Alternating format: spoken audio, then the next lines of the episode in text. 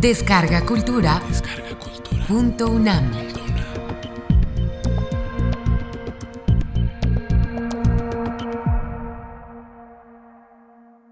Gandhi Kata. Impartida por Sri Narayan Desai en diciembre de 2011. Dentro del programa Grandesmaestros.unam. Versión original. Módulo 5. Independencia y partición.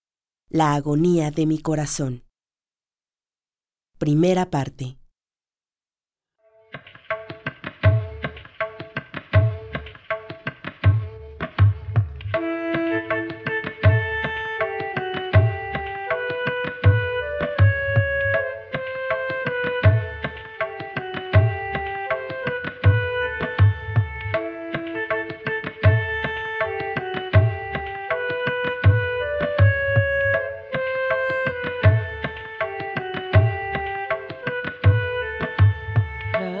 पति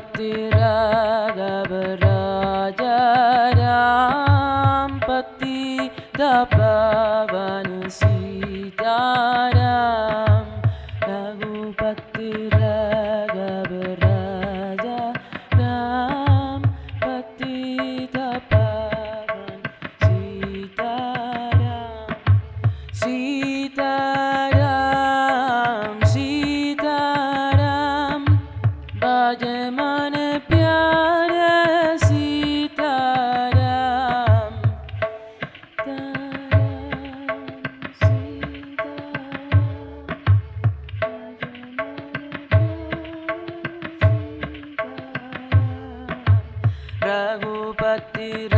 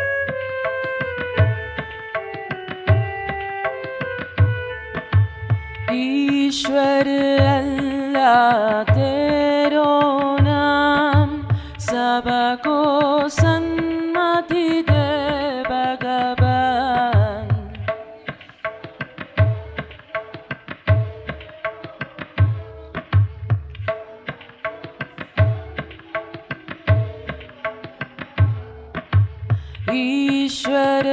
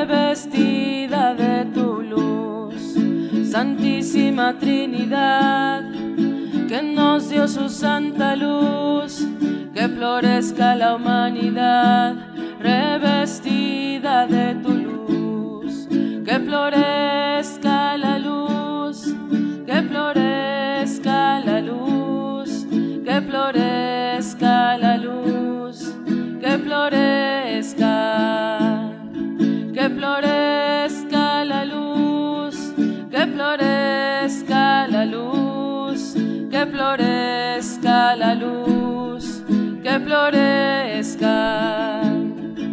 Saludemos al Señor y a sus tres guardas también, que florezca el amor, la sabiduría y el bien. Saludemos al Señor y a sus tres guardas también, que florezca el amor, la sabiduría y el bien, que florezca la luz, que florezca la luz, que florezca la luz, que florezca,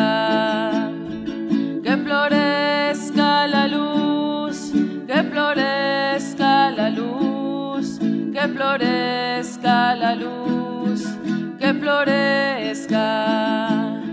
Saludemos hacia el norte, saludemos hacia el sur, el oriente y el poniente por la señal de la cruz.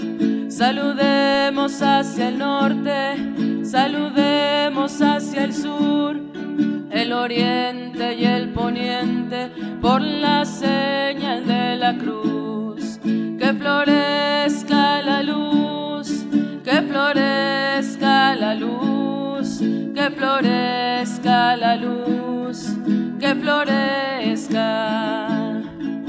Así de los cuatro vientos hasta el centro llegaremos y la fuerza de estos rumbos en sabia flor uniremos. Que florezca la luz, que florezca la luz, que florezca la luz, que florezca. Before we have the morning song for this last day of the Gandhi Katha, I must express my gratitude for the very impressive and beautiful ceremony that you have had initially. And I consider that as your expression of honor to Gandhi and your blessings to me. I'm very thankful not only to the enthusiastic volunteers who performed this ceremony, but to everyone who made it possible for us to come to Mexico all the way from India and organize this Gandhi Katha. Especially, I am thankful to those who made arrangements for our boarding and lodging and who are still going to be our hosts for a few more days. My special thanks to the translators who have been continuously and simultaneously translating for five days.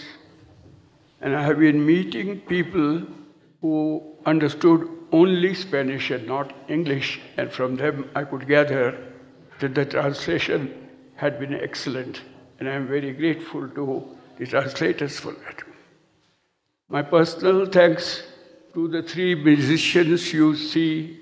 One of them has already become my friend because he every morning came for his final revisions and practice of his songs. And I was surprised at the speed with which he adopted Hindi pronunciation, pronunciation which was absolutely alien to him, but just one suggestion from me, and he would sing like a Hindi singer. and I'm grateful to you.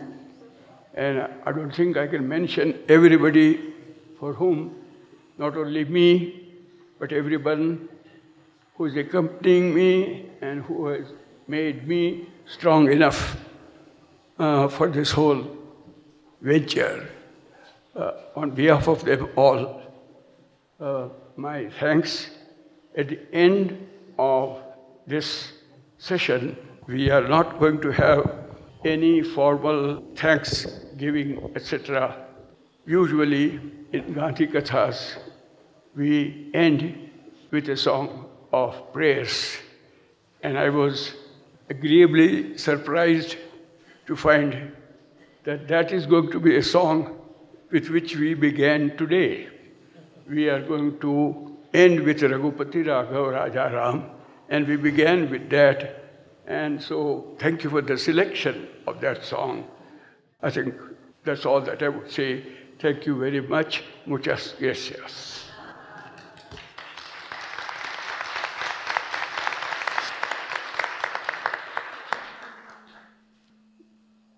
Now, this final day is going to be day of serious affairs. And I am not ashamed like some Englishmen who are a bit shy about expressing their emotions. Gandhi was one who thought that man learns by heart more than by his head. And so if we express some feelings from our heart, we need not be shy about it, nor, of course, be ashamed about it. Gandhi's last 16 or 18 months, I'm going to discuss. It was fanatic fundamentalism that killed Gandhi.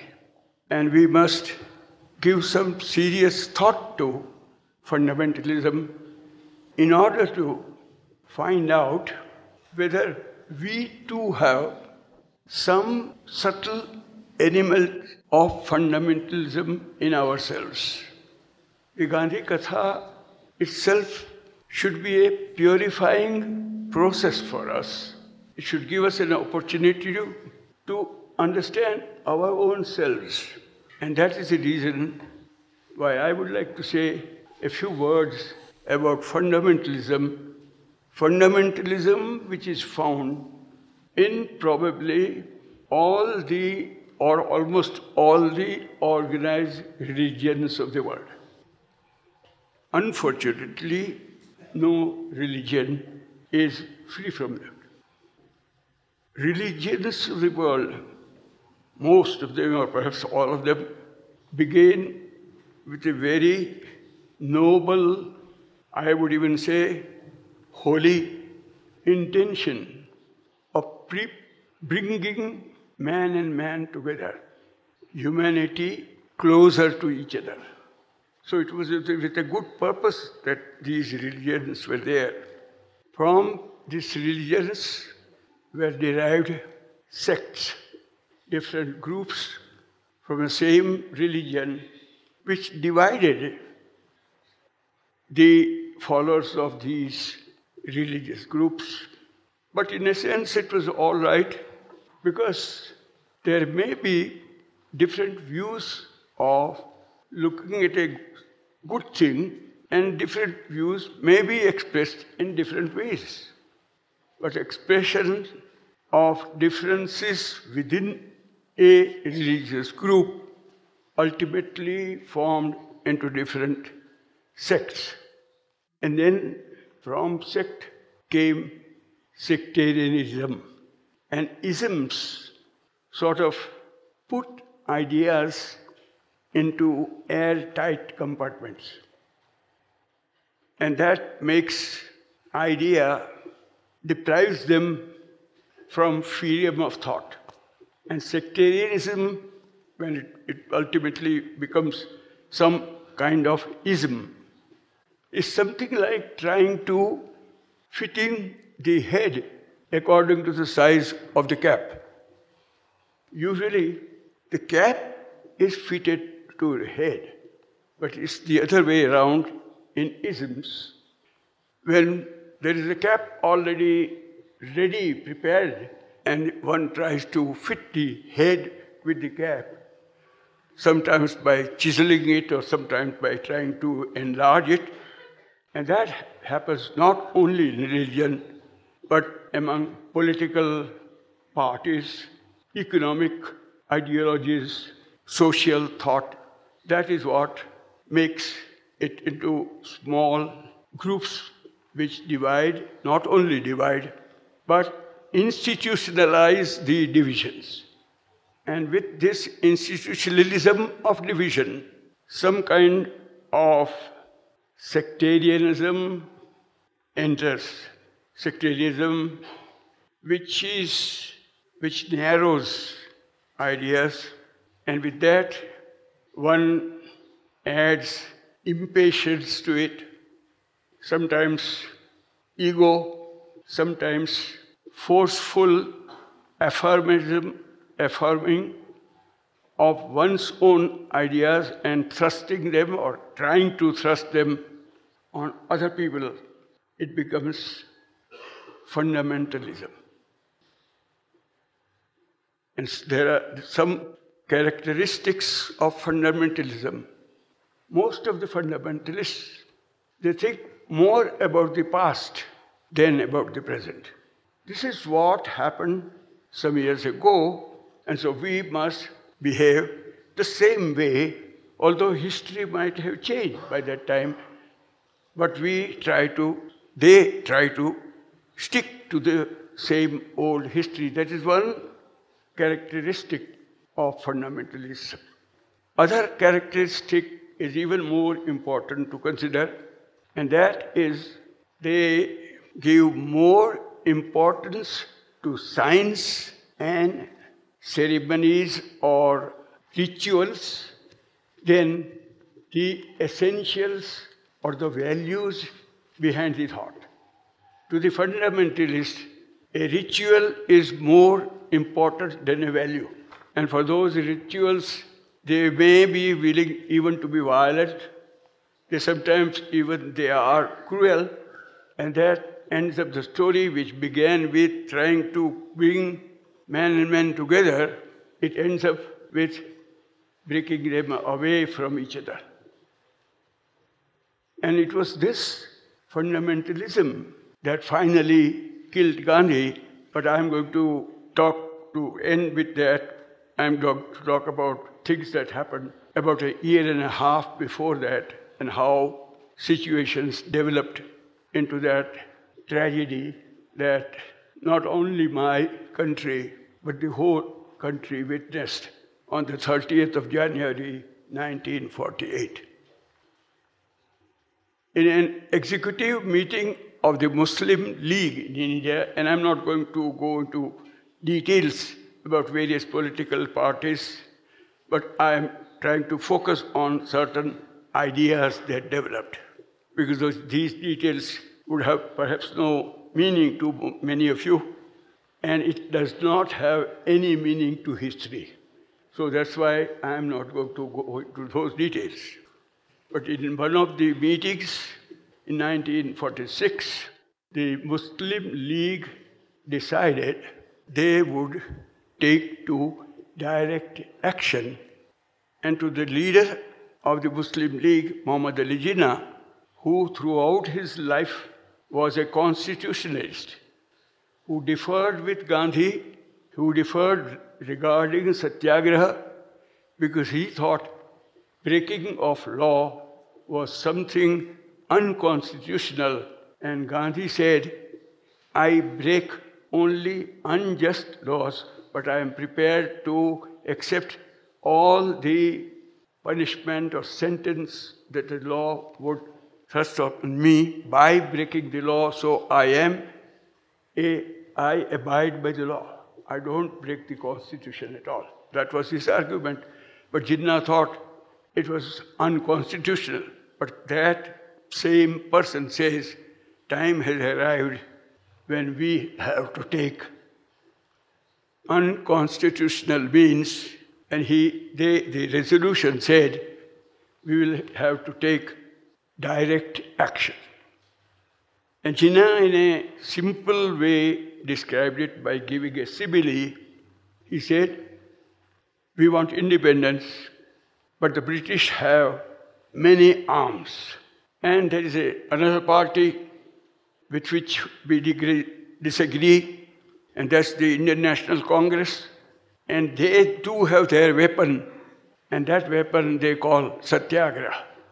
But we must not forget that we, the Muslim League, also have our small pistol, and it is the time is ripe enough for use the pistol.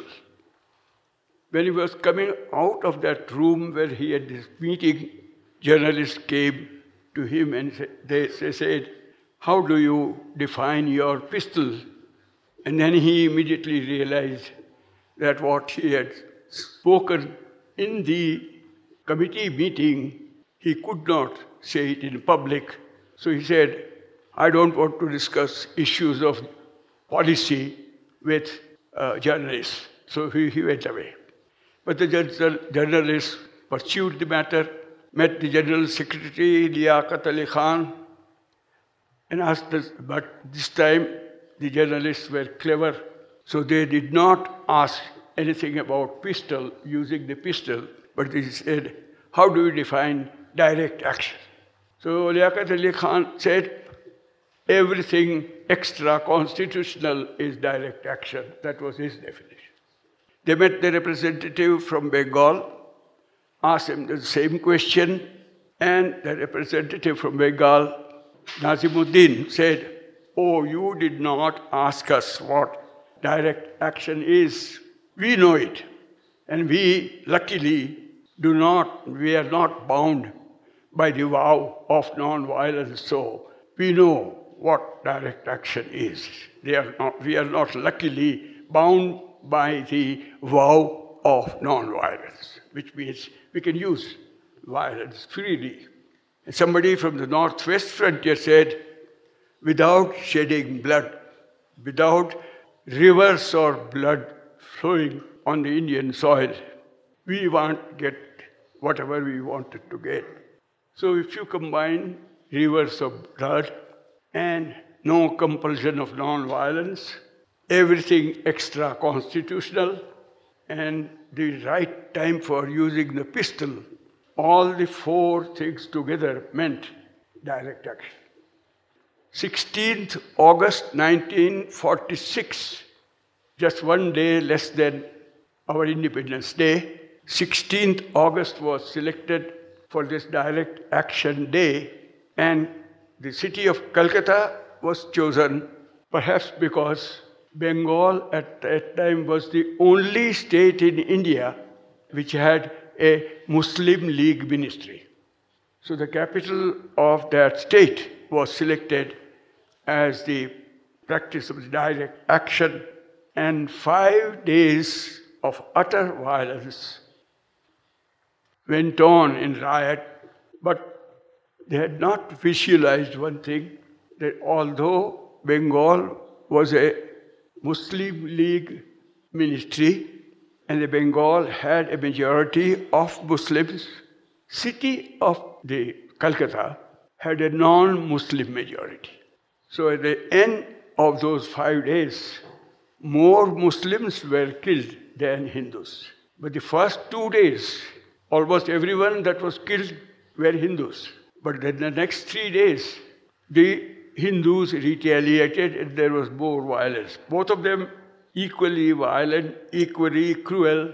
And I hate to use these words Hindus dead, Muslims dead, all those dead were human beings. But I am trying to explain that the strategy did not work because the calculation was wrong and they did not have, although they had a the ministry supporting them. Later on, it was found out that all the petrol which was used for burning houses was drawn from ration cards which were given to the ministers. political ministers had offered the, uh, the ration cards, and because rationing was there, the petrol could not be had without these cards. I would like to say just one thing which uh, I would like to point out one thing. The governor of Bengal and all, almost all the governors of various states in India at that time, they were all British. And this gentleman was called Mr. Burrows. He sent three reports to the Viceroy, who was the Governor General, who was at the center, and also copies to London to the Minister in charge of India.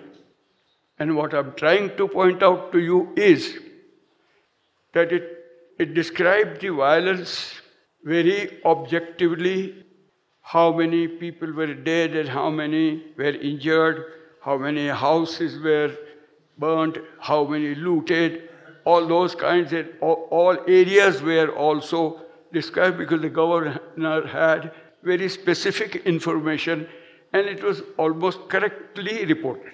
But in all the three reports, the governor ended with one sentence that in spite of all violence, there has been no harm to British property or British human beings.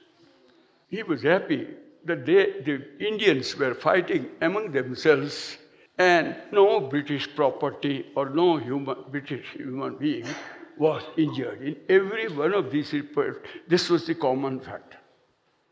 Behind the tragedy of partition of India was the British game of divide and rule.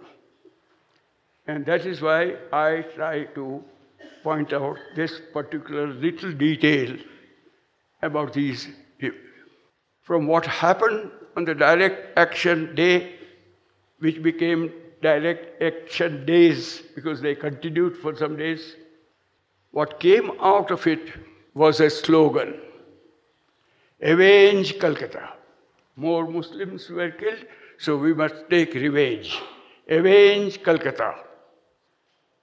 That was a slogan which was almost immediately implemented in areas which had absolute majority of the Muslims. And that was a district in Bengal, in southeastern part of Bengal, called Noakhali. There, of course, the violence multiplied. There was a lot of more of violence in Noakhali. It was a very rural area. The commonmost vehicle of transport were boats little boats because it's all full of water, rivers and canals and all that, so boats. And there were little bridges across these canals, and all the bridges were captured and they prevented any Hindu who were the victims there to cross the bridges. And I did not describe the violence because violence is what you see is universal. It's, it's, it's, almost the same. Sometimes it has different colors, sometimes it has different forms, but it means the same thing. And it is, all the blood has the same color. Hindu blood and Muslim blood or British blood or American blood, they don't have different color. It's all the same. Gandhi, who was at that time in Delhi, heard about what was happening in Noakhali, and he decided, actually, he had planned to go back to Sevagram, the little village where he lived. His own ashram in Sevagram, he was planning to leave next day. But when he heard about it, he said, No, I shall rather go to the place where there is violence going on and see if I can be instrumental in bringing peace there. So instead of going south to Sevagram, he went east to Bengal. And approaching Noakhali, you have to use very large boats, sometimes steamers, because the river Padma which is the confluence of Ganga and Brahmaputra. These two rivers meet, and after they meet, that is called Padma, is 30 kilometers broad. And the water flows both banks, 30 kilometers broad. And most of the traffic is done by steamers. And while he was getting down, two different deputations met him and they gave him some information which to Gandhi must have been not very much unknown. Even the arguments were known. I, who worked as a peace volunteer at Shanti Sena for many years in different parts of India and in many cases of violent riots in different states of India, even for a person like me, the arguments that those people who gave before Gandhi in 1946, I was not unfamiliar with that even now. Some of the, the arguments sound to be very familiar even today because it's the same kind of argument by the perpetrators of violence and it's the same kind of argument by the victims of violence. The perpetrator says, there was no violence in Noakhali, very little violence. But people want to blame us for that violence, so they are exaggerating, and it's the fault of the media. And I have heard this argument in 2002 in Gujarat. There was a lot of violence in my state, but they say, no, people from the other states want to blame Gujarat, and that's why say, they say there was violence. So Gandhi just kept quiet while they were describing that there was no violence in Noakhali. While Gandhi was getting down from the boat at Chandpur, which was some a few hundred kilometers away from Noakhali, he said, if you say there was no violence, why do I see a refugee camp of 50,000 people here? These 50,000 people did not like their own houses. They did not want to live in their, the, on the land where they lived. Did they not want their jobs to continue? Why they have all fled from Noakhali and they are all assembled in a refugee camp where they probably do not even have enough to eat. There were no sanitary conditions. Why are they here? That's all Gandhi asked. And those who were complaining that no, no, this is only to blame us that they are saying, did not have any answer for Gandhi's question. And those victims, they said, oh, no, the difficulty was that the police there and the semi-military people who later on came to Noakhali for establishing law and order, they were all Muslims. That's why they allowed all this violence. This too we have heard. That the minority or whoever is the victim, they say, they complain only about the police. Gandhi said, Well, I want to have your whole area, an area where you or us, all of us, will not need any police or military for preserving peace within ourselves.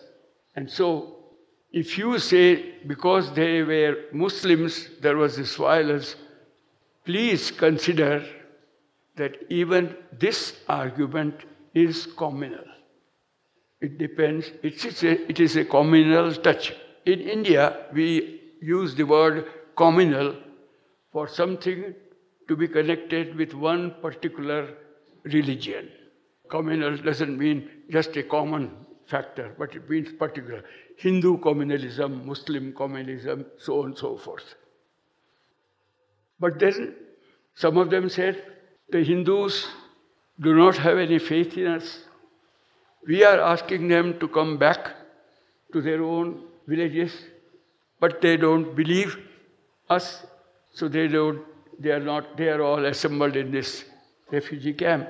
Gandhi said, they may not have any trust in you, but I have. I trust you. So I am willing to come to your own district and visit every house there and see for myself what has happened. That is what was not expected by the Muslims who said, We will be willing to take them. They did not want Gandhi amongst them, but Gandhi said, I'm going.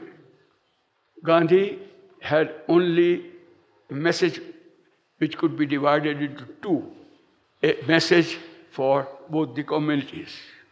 For the victims, who in this case were Hindus, he said, I want to tell you one thing that even if you have been sufferers, don't get scared. And the only way to resist violence is by being courageous. Don't get scared.